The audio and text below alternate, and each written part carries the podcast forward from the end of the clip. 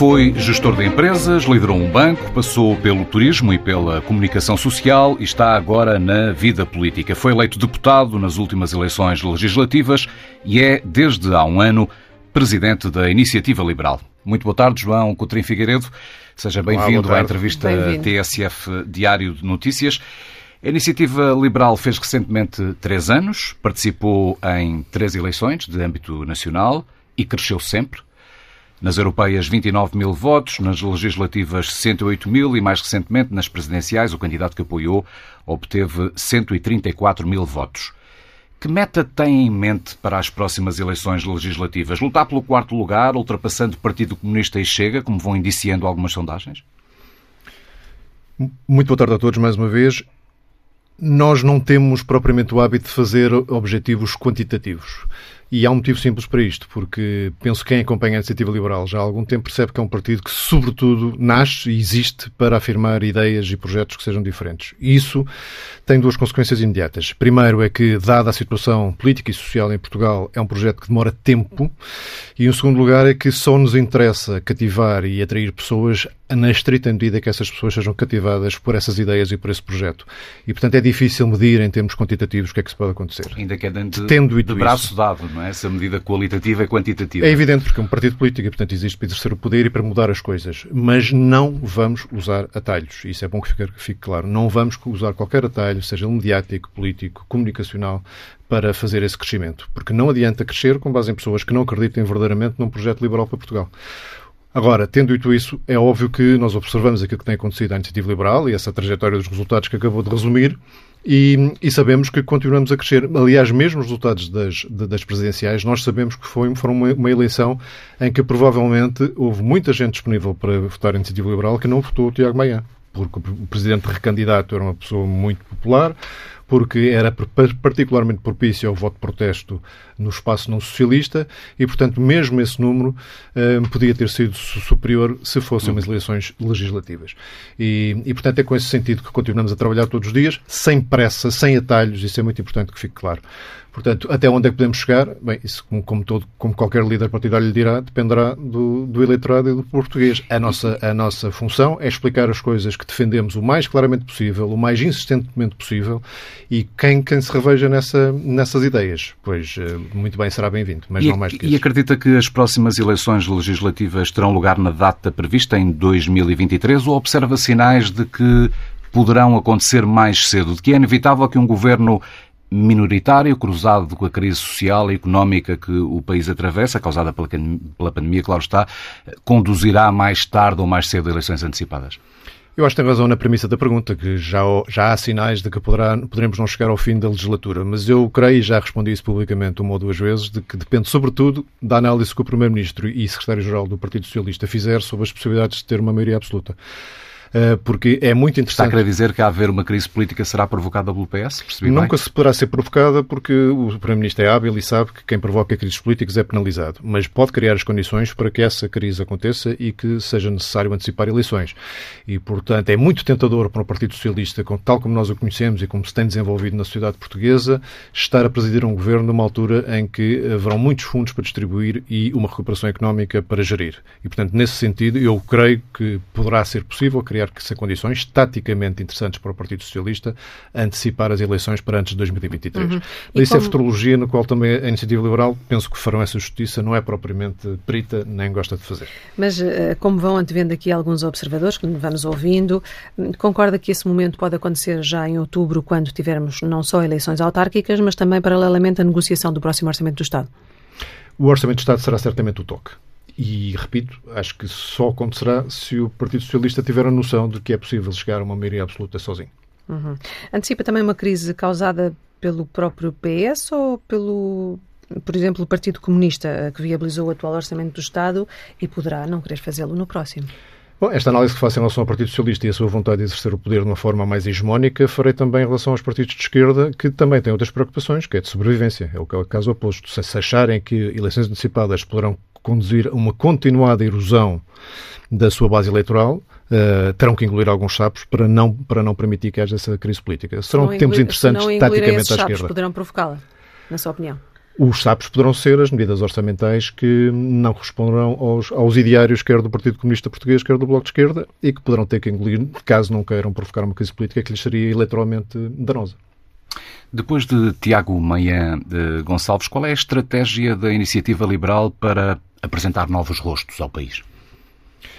A Iniciativa Liberal, se forem ver, nestes curtos três anos de história, já teve nas europeias Ricardo Roja, como cabeça de, de, do partido nas legislativas, uh, o Carlos Guimarães Pinto, teve-me a mim na, na, Assembleia da República e agora como presidente do partido, teve o Tiago Maia nas presidenciais. Daí a pergunta, e depois destes quatro rostos? Portanto, voltaremos a apresentar rostos novos, as autárquicas serão um bom, uma oportunidade para o, para o fazer e continuaremos sempre. Não é por nenhuma aversão às pessoas que têm um histórico político mais longo, não é por isso. É porque achamos que é uma forma de dar uh, coerência àquilo que sempre dissemos. Somos um partido de ideias, muito mais que um partido de protagonistas, e, portanto, nada melhor do que ter pessoas que não têm esse protagonismo, pelo menos inicialmente, para defender as ideias e deixar as ideias falarem por si. E acho, que tem, acho que tem estado a correr bem. Mulheres nestes rostos da iniciativa liberal? Não há Olha, mulheres é, que é, é, uma, é uma queixa que eu próprio faço e que no partido uh, todos os dias uh, tentamos obviar. E haverá mulheres uh, a, a falar em nome da iniciativa liberal. Temos na, na nossa comissão executiva, que são uh, 19 membros, temos mais de um terço de mulheres e, e certamente muitas delas terão uma, uma, uma visibilidade política maior do que têm hoje. Gostava de contar com Adolfo Mesquita Nunes na Iniciativa Liberal. Seria, por exemplo, um bom nome para liderar uma lista autárquica em Lisboa? Isso é uma decisão que tem que caber ao Adolfo Mosquito Nunes em primeiro lugar. Portanto, eu, mais uma vez, sendo um partido de ideias e não posso, tanto protagonistas... Posso repetir a pergunta? Se gostava de... Se o Adolfo tiver com quem eu contacto regularmente e devo dizer nunca falamos desse tema. Portanto, fica também já aqui essa inconfidência, neste caso, uma inconfidência de algo que não se passou. Uh, portanto, se o Adolfo achar que uh, o seu futuro político uh, continua a passar para participação em partidos e que é na iniciativa liberal que esse futuro existe, pois com certeza que será bem-vindo com qualquer pessoa convictamente liberal. agora, isso não significa Mas que tenham... Mas vai persuadi-lo? Não, porque, repito, nós não funcionamos em, nomes, em termos de protagonistas. Isso seria a mesma coisa que buscar o, a notoriedade de alguém para ganhar mais votos. Suadilo pelas ideias da iniciativa liberal, naturalmente. Mas isso, como qualquer português, o Adolfo Mosquito Nunes e qualquer pessoa que esteja noutros partidos, ouve o que a iniciativa liberal tem para defender. Se sentir atraído, eh, é bem-vindo. Sempre que qualquer pessoa convictamente aderir ao nosso ideário, é bem-vindo na iniciativa liberal. É a uhum. casa de todos os liberais.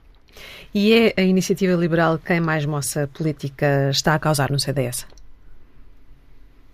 Não sei. Não sei, uma coisa é certa, nós não gostamos de beneficiar de, dos problemas de ninguém. Não quer dizer que a nossa afirmação não possa causar problemas políticos, que preferimos que seja o espaço socialista do que a outros, mas eh, não sei se é a iniciativa liberal que está a causar os grandes problemas ao, ao CDS. O CDS é um partido que respeitamos muito, tem uma função histórica importante na democracia portuguesa e, e achamos mesmo que as, que as, notícias sobre a sua extinção são claramente exageradas, têm um papel importante a desempenhar. Uh, e, portanto, e a afirmação do CDS cabe aos dirigentes do CDS, não vou comentar sobre isso. Relativamente àquilo que possa resultar de pessoas que estejam desencantadas com o CDS ou com qualquer outro partido, repito mais uma vez o que, diz, o que disse. Se as pessoas estiverem convencidas da justeza das nossas ideias, serão bem-vindas. Só nessa medida. Não vamos fazer pesca a linha em lado nenhum. O CDS vai oscilando aqui nesta dicotomia entre democracia cristã e um cariz mais, mais liberal, daí a pergunta se será por aqui que a iniciativa vai conquistando mais apoiantes. O que eu acho que nos tem trazido mais apoiantes é a coerência e a consistência do, do, projeto que estamos a defender. É o primeiro partido, e é por isso que nasce, aliás, assumidamente liberal em todos os domínios da vida, seja na vida política, seja na vida económica, seja na vida social, os próprios costumes, e, e a coerência com que temos defendido isso, nunca transigindo, mesmo quando as posições são menos bem entendidas ao princípio, eh, é isso que nos tem trazido uh, crescimento. Portanto, não seria o debate que hoje temos na sociedade portuguesa sobre a atitude sobre o estado de emergência, a TAP, a taxa única do IRS, a própria eutanásia, não seria a mesma sem a existência da iniciativa liberal. E isso, para nós, é que é o ganho político que nos apraz resistar a influenciar a agenda política, a influenciar a discussão. Hoje não é possível discutir matérias que tenham alguma uh, componente ideológica, e são quase todas, convenhamos, se quisermos, sem falar em liberalismo, sem falar em iniciativa liberal. Uhum. Sobre a proposta de adiamento das eleições autárquicas, já afirmou que é difícil perceber a ideia de defender essa posição com oito meses de antecedência, naturalmente.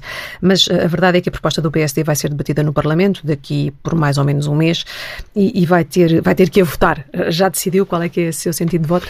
Ainda não li exatamente a proposta, soube ontem uh, que estava agendada para 25 de março, não estou em erro. Uhum.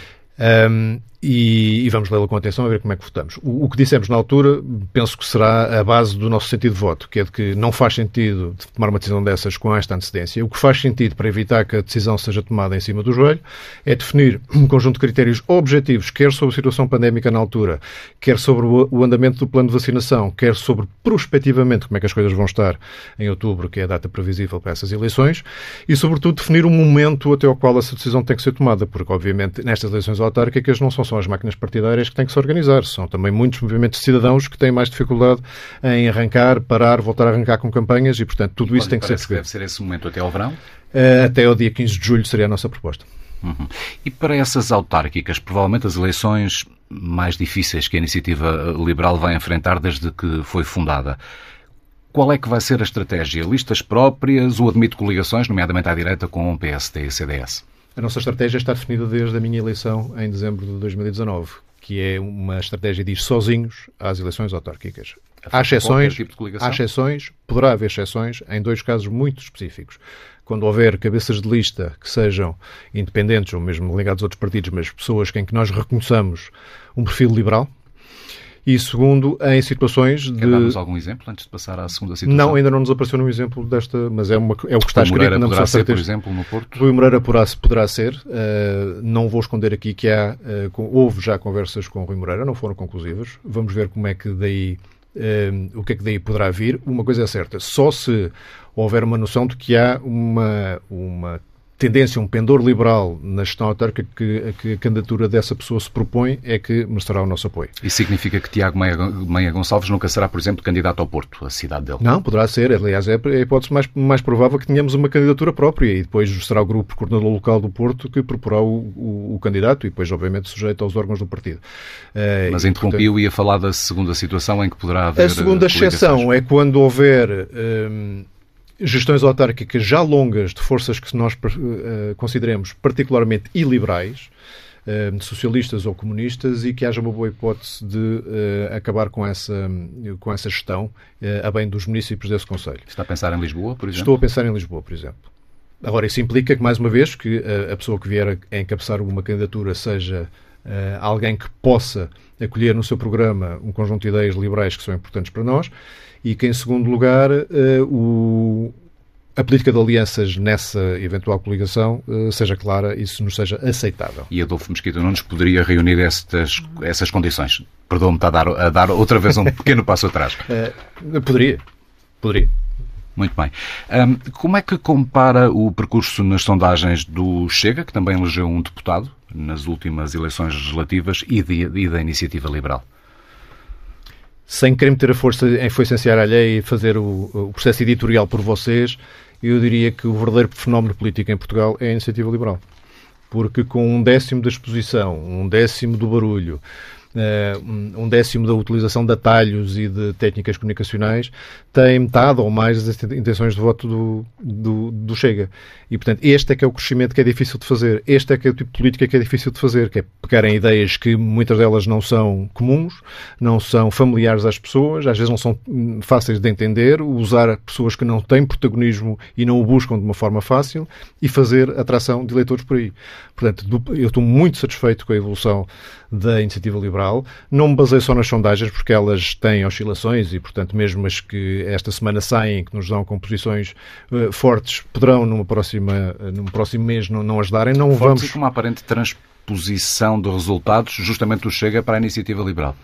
Pelo menos é o que nos mostra a sondagem mais recente. A esse propósito, vou só dizer o seguinte que acho importante. Uh, e há muita gente que tem usado a expressão meio milhão de eleitores de André Ventura nas presidenciais, é uma força que tem que ter sido em conta é uma força que tem que ter sido em conta. É meio milhão de pessoas que se revê em determinado tipo de posições, discursos ou de problemas. E a nossa função, eu diria, a nossa iniciativa liberal, certamente, porque falo por ela, mas de todos os partidos que não se revêem nesse tipo de discurso, é não escamotear os problemas, não achar que essas pessoas que votam de determinada maneira são portugueses de segunda e, e mostrar-lhes que há alternativas e que há soluções. É isso que nós fazemos e se houver alguma transferência, eu não faço essa leitura das sondagens com tanta certeza, mas se houver, vamos pôr essa hipótese, é porque as pessoas estão a ver que há outra maneira de fazer política, há outra maneira de responder aos problemas que têm levado a esse determinado voto de protesto dos dos partidos que escolhem uma, uma, um caminho mais fácil. Nós não escolhemos o caminho mais fácil, nós não escolhemos atalho e volto a, a, a dizer, se eu de fora, eu sei que fica mal dizer em causa própria, vejo que o grande fenómeno político em Portugal é a iniciativa liberal. É certo que os acordos foram assinados em separado, mas a soma de todos, eh, no fundo, permitiu viabilizar o atual governo dos Açores, liderado pelo PSD. Com, com essa atitude política, a iniciativa liberal não contribui uh, para aquilo que muitos qualificam como uma espécie de normalização do Chega? Não, aliás, a história dos Açores conta-se facilmente, porque nas eleições dos Açores, de facto, o deputado Nuno Barata, eleito pela Iniciativa Liberal, eh, a quem manda aqui um abraço, um excelente liberal e um excelente deputado regional, foi decisivo para, para a construção de, dessa, dessa maioria. E, portanto, nós não fomos abordados por mais ninguém sem ser pelo PSD, nem sequer pelos parceiros de coligação do PSD, para uh, ver a viabilidade de, de, de, conseguirmos votar a favor de um governo que o PSD viesse a formar. Nós pusemos uma, uma série de condições, cerca de 10 condições, que tinham todas a ver com a desburocratização, a desregulação, a privatização, a liberalização da vida nos Açores, que tanto tem sofrido com 24 anos de maioria absoluta do Partido Socialista, e não ficámos comprometidos com mais nenhuma medida do que senão aquelas que estavam no nosso acordo bilateral com o, PS, com o PSD. Não falámos com mais ninguém. E, portanto, o que, vai acontecer é a Iniciativa Liberal votar ao lado de outros partidos nas matérias que lhe interessa votar ao lado de outros partidos é o que acontece todos os dias na Assembleia da República, na Assembleia Regional dos Açores, na Assembleia Regional da Madeira. Votar ao lado não é uma normalização, é uma coincidência conjuntural de pontos de vista e estamos muito confortáveis com o acordo que temos nos Açores e vamos estar muito vigilantes relativamente àquilo que será a prática política do governo PSD, CDS, PPM nos Açores. Uh, já a começar neste orçamento de regional para 2021, onde as matérias que acordámos com o PSD que deviam começar a ser tratadas devem ter reflexo neste orçamento. Colocando uma próxima questão de forma muito simples, qual é que é a massa cinzenta, chamemos-lhe assim, que alimenta a iniciativa liberal? Ela baseia-se numa estrutura interna do partido, se calhar com rostos que nós não conhecemos, ou recebe contributos eh, exteriores, provavelmente muitos empresários que serão mais liberais? O que é que, o que, é que alimenta o partido? Alimenta uma enorme capacidade de aproveitar o melhor que as pessoas têm. É, se quiserem, à escala de um partido, aquilo que gostaríamos que acontecesse em Portugal. Nós não distinguimos de onde vêm as ideias. Membros, não membros, eh, mais velhos, mais novos, do interior, do litoral, das profissões, falou dos empresários. Nem têm sido os empresários que têm vindo boa parte de, de, das ideias, sejam elas de políticas, sejam elas de comunicação, sejam elas então, de postura tem, eleitoral. Tem vindo de onde? Portanto, o que temos é um conjunto de pessoas muitíssimo atentas, sempre ligadas àquilo, aos fenómenos sociais que estão a passar a vários níveis em Portugal e capazes de detectar boas pessoas, boas ideias. Isso é algo que Portugal carece uh, como pão para a boca que a capacidade de reconhecer que há imenso valor na sociedade, que só por não estar enquadrado nesta ou naquela estrutura acaba por não ser aproveitado. Nós somos ao contrário. Vem a ideia de onde vier, da forma menos orgânica ou mais orgânica, é, é vista, é detectada. Eu espero, pelo menos, as estruturas que temos montado são para detectar todos esses talentos, todas essas boas ideias e aproveitá-las. Portanto, se alguém está à espera aqui de uma, de uma receita milagrosa, como é que se faz um partido que começou pequeno, como qualquer um, não é? E, e que acaba por crescer e por ter influência, se calhar, desproporcionada em relação relação àquilo que até agora foram os seus votos, é isso, é ser pessoas muito abertas, muito coerentes, obviamente, ideologicamente, isso é o DNA do partido, mas muito abertas a ideias novas e a, dar, a, não dar nada por eh, adquirido ou fechado, questionar sempre aquilo que se está a fazer, porque é sempre possível fazer melhor na maior parte dos casos. Vai ser líder da Iniciativa Liberal até quando? Pergunto-lhe isso porque quando em dezembro de 2019 foi eleito, com 96% dos votos, creio, eh, disse que não havia na altura mais ninguém interessado. Já tem alguma estimativa sobre o momento em que passará o testemunho? Não. E acho que a política não se faz assim, não se estabelecem prazos dessa natureza. Eu farei sempre. Há, há, há, eu vou dizer uma coisa óbvia, mas que convém ficar dita até para memória futura. O exercício de cargos políticos, neste caso líder partidário, depende, obviamente, da vontade da própria pessoa. Portanto, se um dia eu estiver infeliz a fazer política, serei o primeiro a reconhecer isso. Não vou. E não está. Não. Começando por aí. De todo de todo. Sou uma pessoa que motiva muito por projetos e, portanto, mesmo as dificuldades do dia a dia, a falta de sono do dia a dia, os, as agruras do dia a dia, tendo um objetivo e estando as coisas a correr como estão, é, é, é suficientemente motivante para não haver qualquer espécie de cansaço. E a segunda são uma apreciação, que essa já não é só pessoal, é do próprio partido e de, e e de quem esteja envolvido nas, nas decisões, de qual é a melhor solução. E numa determinada altura, se houver uma melhor solução para liderar o partido do que eu, no sentido em que é mais, é mais capaz de implementar um, um, Portugal mais liberal e influenciar políticas no sentido mais, mais liberais, uh, aí serei o primeiro e o desapego, o desapego ao poder também na iniciativa liberal é um bocadinho diferente noutros partidos. Mas nessa altura isto, isso não, não existe. É esse outro rosto que não, eu só posso dizer, eu só posso dizer da minha parte que a motivação é total. Relativamente ao, ao, resto, as pessoas que se, que se, quiserem eventualmente candidatar à liderança da, da iniciativa liberal, há este ano com convenção eletiva no final do ano e haverá depois, dois anos depois, e são sempre livres e bem-vindos. E será candidato, bem percebemos. Serei candidato, certamente. Muito bem. Mudemos de página, crise económica, e, e começando por ouvi-lo sobre um setor que conhece muito bem, foi presidente do Turismo de Portugal. Está otimista? Acredita num verão de franca recuperação para o setor ou houve um tempo para o turismo que não voltará ou não voltará tão cedo? Deixa-me fazer um, um, Não sei qual é a tradução portuguesa para disclaimer, um, um pequeno alerta, uma nota. Uhum. É, é, eu não gosto de falar das coisas estando de fora, não conhecendo todos os, os, detalhes. Portanto, aquilo que eu disser tem que ser levado com essa, com essa uh, pitada de sal. Não acho que seja fácil gerir uma atividade como o turismo no contexto pandémico, isso é mais ou menos óbvio.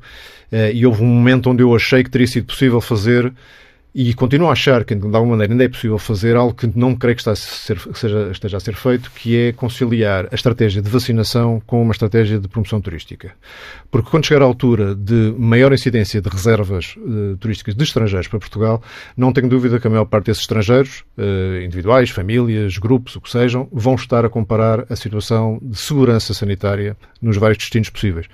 E, portanto, nós deveríamos ter um discurso que fosse entendível por fora de, de, de, um país que estava verdadeiramente preocupado com a segurança dos seus, dos seus cidadãos, desde logo, mas também da segurança de quem nos visita. Já não basta vender o sol, digamos Não, assim. portanto, e não basta olhar para o... Para, isto, aliás, é verdade para muitas coisas da pandemia. Não basta olhar a pandemia como um problema sanitário. Isso é um erro brutal, é, é, é, focar demasiado na única vertente que tem, sido, eh, que tem sido tratada, ignorando os problemas sociais, económicos, neste caso turísticos, eh, de saúde mental, de, até de um certo enraizamento de uma coisa que nos preocupa, que é uma sobrevalorização da segurança em relação à vontade de recuperar e de voltar a crescer. E isso pode ter danos muito mais duradouros do que propriamente só os que, e já não são poucos, que advêm da, da crise sanitária. Portanto, voltando ao tema do turismo, isso teria sido possível fazer em determinada altura, quer ter um, uma, uma estratégia de combate à pandemia, a começar na vacinação, que é aquela que é mais visível para as pessoas, mas mas noutros domínios também, que pudesse dizer a quem nos quer visitar, eis um país mais seguro do que outros. Porque eu creio que maio, junho, que será o limite para as reservas uh, de verão, ainda não, nenhum país europeu poderá dizer que é 100% seguro, mas poderíamos ser mais seguros do que outros. E isso acho que não está a ser feito. Na sua experiência, foi também um homem que passou pela indústria, pelo grupo Sumal Compal, onde, aliás, tenho memória de ter entrevistado. Como é que avalia o Plano Europeu de Recuperação e Resiliência, que aposta, por exemplo, na digitalização e na indústria 4.0? Vai ser suficiente para levantar do chão a indústria portuguesa, tal como ela está hoje? Não, não vai. Este plano de recuperação e de resiliência. É que tem um nome que só de si já diz muito sobre a forma como está construído, porque basicamente é de recuperação para o Estado e se há resiliência que é pedida, é pedida às empresas, porque 90% eh, dos fundos que ali estão são ou investimentos públicos diretos ou investimentos que não passam pelas empresas. Portanto, nós temos em relação ao, ao plano, que é herdeiro do plano Costa e Silva, o famoso plano que tinha mais de 80 prioridades e mais de 80 coisas fundamentais e essenciais, não varia muito em relação a isso. Tem 19 componentes, como eles chamam este plano, e eu desafio-vos a encontrar nessas 19 componentes uma que seja realmente virada para duas coisas que para nós eram fundamentais.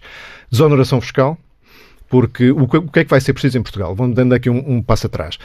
A economia mundial uh, vai toda ela precisar de se reinventar numa certa medida e toda ela vai ter que voltar a experimentar e a testar coisas. Portanto, exige muitíssima liberdade de criação e de experimentação, vão falhar muitas vezes e, portanto, a possibilidade de voltar a tentar voltar a insistir. Portanto, esta experimentação e erro, esta dinâmica económica é fundamental que Portugal adquira, porque ninguém acerta à primeira e as coisas mudaram o suficiente para ser particularmente difícil acertar à primeira. E, portanto, a competência fiscal tem a ver com isso, é de não onerar que, para facilitar quem tenta e não onerar quem falha. Isto uh, obrigaria que este plano retirasse do orçamento, financiasse coisas que estão no orçamento para ganhar espaço no orçamento para reduzir impostos. E a segunda uh, grande prioridade que devia ter é a capitalização das empresas. Tornar possível que as ideias, as boas ideias de negócio, as tais que devem ser tentadas e voltadas a tentar e voltadas a tentar, tivessem capitalizadas, não tivessem as empresas inibidas de fazer essas tentativas por manifesta exaustão da sua base de capital. Portugal nunca foi, há muitas décadas que não é um país capitalizado, temos esse problema sério desde há muito tempo e boa parte disso tem a ver com o ódio ao lucro que a esquerda tem conseguido pôr na agenda, uh, mas estando hoje onde estamos, ainda estamos mais descapitalizados do que estávamos há um ano atrás ou há dois anos atrás, por via das reservas que foram uh, usadas pelas empresas para fazer face à pandemia. Portanto, a capitalização tinha que ser a primeira, a segunda e a terceira prioridade. E o que é que vemos no plano de recuperação e resiliência? Uma pequenina fatia dedicada ao Banco de Fomento, que ninguém sabe muito bem como é que vai funcionar, que as primeiras coisas que sabemos é que vai ser encabeçada por alguém que, cujo único currículo é ter servido no gabinete do ministro Caldeira Cabral, eh, ter prestado bons serviços ao Partido Socialista e não conhecer nada de banca e muito menos de empresas. Portanto, eh, nada disto está certo. Segunda coisa que nos preocupa é que não há nenhum sítio onde nos esteja garantido que os projetos, mesmo aqueles que não sejam diretamente económicos no sentido mais estrito do termo, sejam o retorno desse projeto seja avaliado. Não há um critério de retorno, seja ele económico, seja ele social, seja ele desenvolvimento. Não há, em lado nenhum. Portanto, temos um falhanço do PRR no caso de Portugal? Temos, sim, senhora. Pelo terceiro motivo ainda, é que a governação que está a ser prevista é exatamente a mesma que está em, em, eh, a ser utilizada para os fundos estruturais normais que vêm da Europa. Portanto, Ministério do Planeamento e as CCDRs. O que é que se passou nas CCDRs há, há poucos meses? Eleições partidariamente cozinhadas para que haja uh, representantes de, dos partidos do sistema a controlar os fundos que vão ser aplicados. Portanto, não auguro nada absolutamente bom. E no passado, o que aconteceu com este tipo de, de, de planos e de investimentos foi que muitos deles, não tendo o retorno que era mais ou menos óbvio que não iriam ter, contribuíram para a montanha de dívida pública que Portugal, que Portugal tem, sem contribuir para o seu desenvolvimento. Falando ainda da economia e da generalidade do tecido económico do país, tem votado contra o estado de emergência. Uh, pergunto, sem ele e sem o confinamento que estamos a viver, por causa da proliferação do vírus, uh, não poderíamos estar a prejudicar ainda mais a recuperação da economia? Ainda bem que dá a hipótese a ver se eu consigo desta vez tornar clara a nossa posição. A iniciativa liberal é contra este estado de emergência. A iniciativa liberal é favorável às medidas que comprovadamente combatem eficazmente a pandemia. Isso quer dizer o quê? Isso quer dizer que há estados de emergência que se, que se, se resumissem a tornar legalmente possíveis as medidas que são eficazes, a iniciativa liberal votaria a favor. Não é o caso. Vamos no 12 decreto presidencial de, de, estado de emergência, continua a ter medidas e poderes conferidos ao governo, um governo que, na nossa opinião, não só não é competente a gerir a pandemia, como não é confiável na utilização desses poderes, continua a ter controle de preços, uh, continua a proibir pessoas de se desvincularem do SNS, portanto ficam obrigadas a trabalhar onde podem não querer, continua a ter um conjunto de limitações que não são razoáveis e que não são consistentes com aquilo que seria um respeito e uma dignidade das liberdades individuais e das garantias constitucionais que os portugueses devem beneficiar. E se alguma coisa eu me orgulho muito é ser a iniciativa liberal que, desde o princípio, chamam a atenção de que estados de emergência e limitações de liberdades individuais, suspensões de garantias constitucionais, têm que ser levados com enorme resistência. Enorme resistência. Tendo dito isso, também nos, penso que nos podem fazer justiça temos sido o partido que mais sugestões concretas fez para que os estados de emergência e os decretos não fossem tão maus. Portanto, só neste último há três coisas com, pelas quais nós debatemos e gostaríamos de acreditar que tivemos influência uhum. uh, a introduzir nos decretos. Uh, a possibilidade de venda de livros, uh, a não proibição de, vi de, viagens por parte de estudantes Erasmus e uma obrigação de que o plano de regresso ao ensino presencial nas escolas seja preparado desde já. E aqui deixem-me fazer um sublinhado, eu sei que não faz parte da pergunta, mas posso não ter outra oportunidade. O que está está a passar nas escolas é uma autêntica tragédia, porque as pessoas não têm noção escolas, o mais o mais rapidamente possível. Isso tem a ver com a estratégia.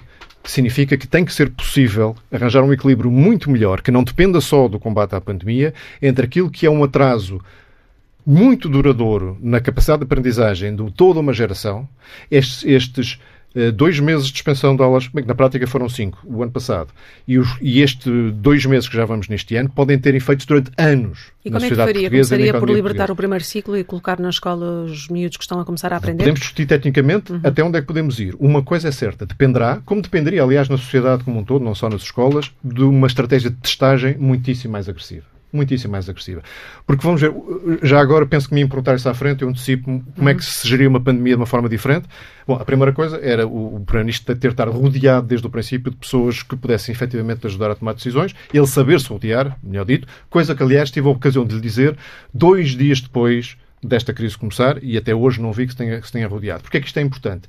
Porque não pode ter só uma lógica sanitária tem que ter uma lógica, como disse há pouco, de desenvolvimento económico e desenvolvimento social. Há uh, cicatrizes desta pandemia que vão durar muito mais tempo do que as cicatrizes das pessoas que, que adoeceram com este fenómeno. Já não falo só das pessoas que já morreram por outros motivos, porque estamos demasiado concentrados na pandemia. Estamos a falar de coisas muito duradouras. Portanto, primeiro, rodear-se bem. Segundo, saber usar o conhecimento para fazer algo que até agora, se repararem, não tem acontecido. Portugal está permanentemente a ser surpreendido pela pandemia, mais do que outros países. Nós tivemos o chamado milagre português, ninguém soube explicar muito bem porquê. Passado uns meses, somos o pior, pior país do mundo, ninguém sabe explicar porquê. O crescimento do índice de, de, de, infecciosidade em dezembro foi absolutamente astronómico, ninguém sabe explicar porquê. A redução desde finais de, janeiro é enorme, ninguém sabe explicar porquê. O ninguém sabe explicar porquê é uma, uma demonstração de descontrole e gera, portanto, esta esta uh, quase ânsia em que a única maneira de resolver o assunto é confinar tudo. O confinar tudo não resolve. Pode, momentaneamente,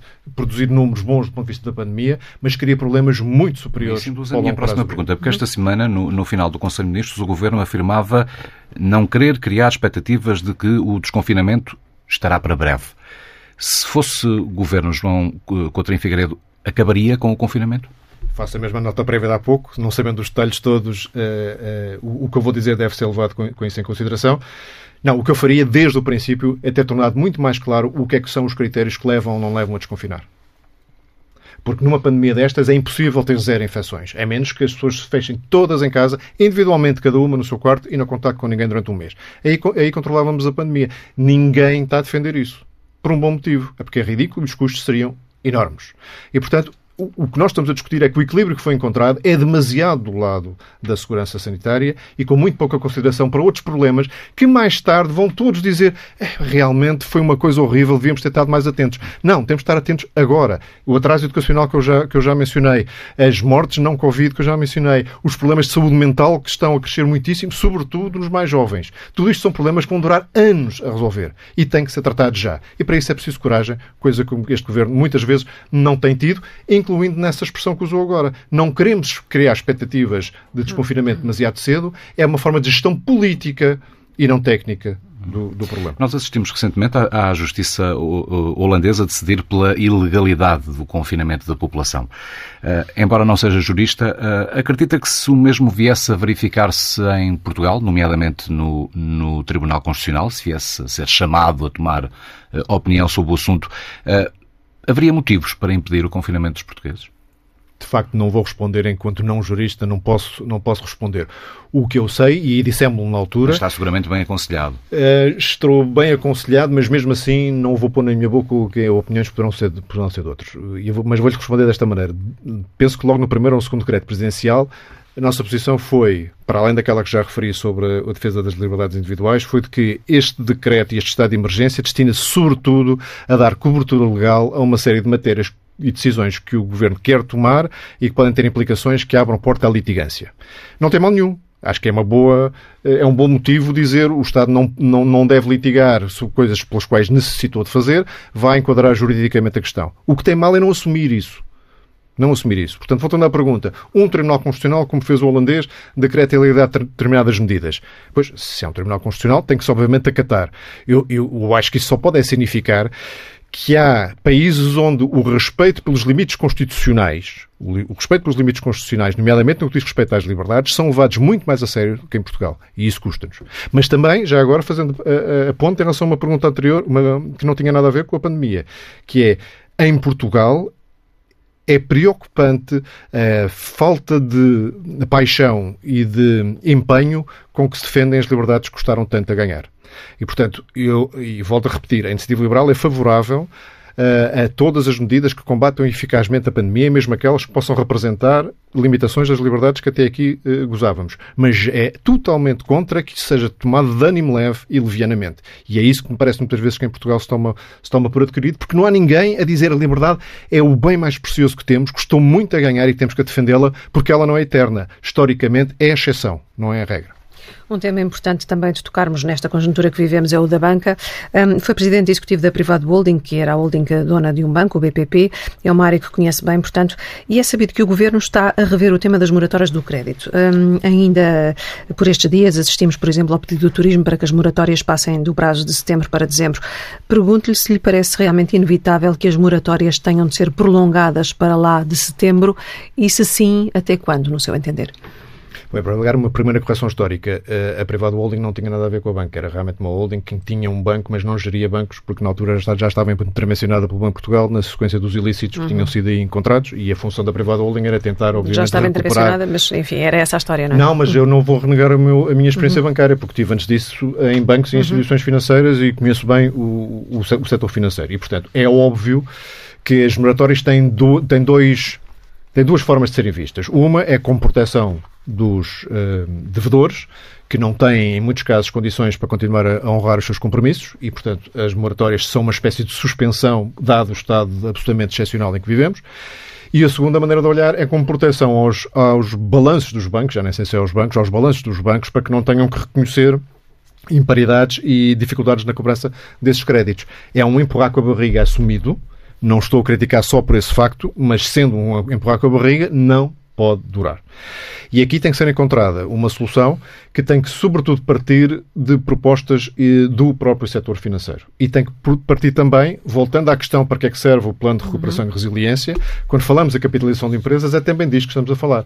Muitas delas, provavelmente, não terão condições para uh, voltar a honrar os seus compromissos quando se acabarem com as moratórias, mas muitas delas só não o farão porque descapitalizaram neste entretanto. Portanto, é importantíssimo coordenar as duas medidas. O fim das moratórias, que vai ter que acontecer, vai ter que ser gradual, porque os volumes são astronómicos nesta altura, vai ter que ser gradual, vai ter que acontecer, vai ter que se tentar começar a fazer mais cedo antes mais tarde, exatamente para que o empurrado da barriga não crie mais problemas do que aquele está a tentar resolver, e tem que ser acompanhado com medidas de apoio à capitalização. E para que a banca não fique com esse menino nos braços, chamemos-lhe assim, deveria estar já a apresentar um plano uh, alternativo de, de, prolongamento dessas moratórias, é isso que está pois, a dizer? eu não quero ser acusado de estar aqui a falar em nome dos bancos e hum. fazer sugestões, mas eu, se estivesse do lado do sistema financeiro, é exatamente isso que teria a fazer, porque pode ser cómodo de um ponto de vista imediato não estar a reconhecer esses problemas no balanço, mas a prazo e não muito longo é um problema maior do que aquele que, estão, uhum. que está a tentar resolver. E poderão existir no futuro, por causa disso, precisamente que estamos a falar, do pós-pandemia, das pós-moratórias, poderão existir bancos incapazes de resistir, como vimos na última crise financeira? Pode. Teme que uma nova crise financeira se possa instalar depois da pandemia? Bom, as crises económicas uh, raramente deixam de ser crises financeiras também.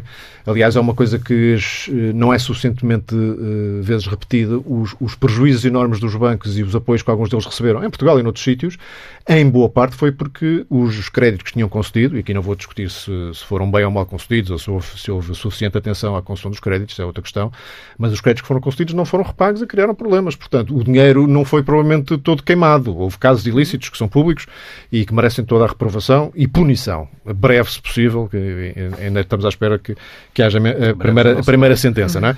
Mas, portanto, esse, esse é um tema, mas o grosso daquilo que se chamado o buraco da banca ficou na economia, não ficou na banca, ficou nas empresas que não conseguiram repagar aquilo que, que deviam. E, portanto, no futuro pode voltar a acontecer, eu espero que não aconteça, por isso é que acho que atempadamente o sistema financeiro deve participar numa solução, deve propor uma forma de o fazer para que não juntemos uma crise de liquidez à crise de descapitalização que já temos. Uhum. Uma pergunta final.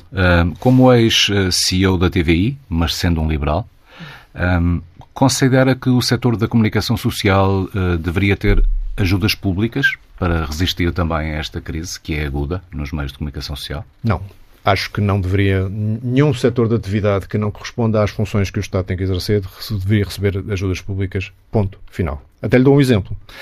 As televisões recebem todas as campanhas eleitorais um, um, um valor muito significativo para eh, eh, porem no ar tempos de antena.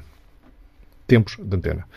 E fazem-no em condições que não são, eh, vou ser eufemístico, não são no melhor interesse do contribuinte. Portanto, é uma matéria que eu reviria, por, por exemplo, dando toda a importância à comunicação social e, nomeadamente, à televisão em Portugal na divulgação de mensagens políticas e, de, e, e da qual eu muito gostaria de denunciar. Eh, vou-lhe dizer uma coisa que se calhar nunca se aperceberam. Eu só estive em televisão prime time em Portugal desde que sou Presidente da Iniciativa Liberal uma vez e foi no programa do Ricardo Aruz Pereira, não é propriamente um programa de informação política. Portanto, eu gostaria muito de, de poder espalhar o, o, credo liberal. Lá chegaremos, isto não é uma queixa, é só uma constatação. Lá chegaremos, estamos a crescer bem, muito obrigado sem isso ainda, portanto, que faria se tivéssemos outra exposição, mas. Eh, não tirando importância à televisão no, na divulgação das, das, mensagens políticas, este caso concreto dos tempos de antena é um apoio, é um apoio encapotado. E as rádios recebem rádios. pouco. As, as, rádios recebem muito menos, os jornais não recebem, também não publicam tempo de antena, não é? Mas uh, é uma matéria que tem que ser revista.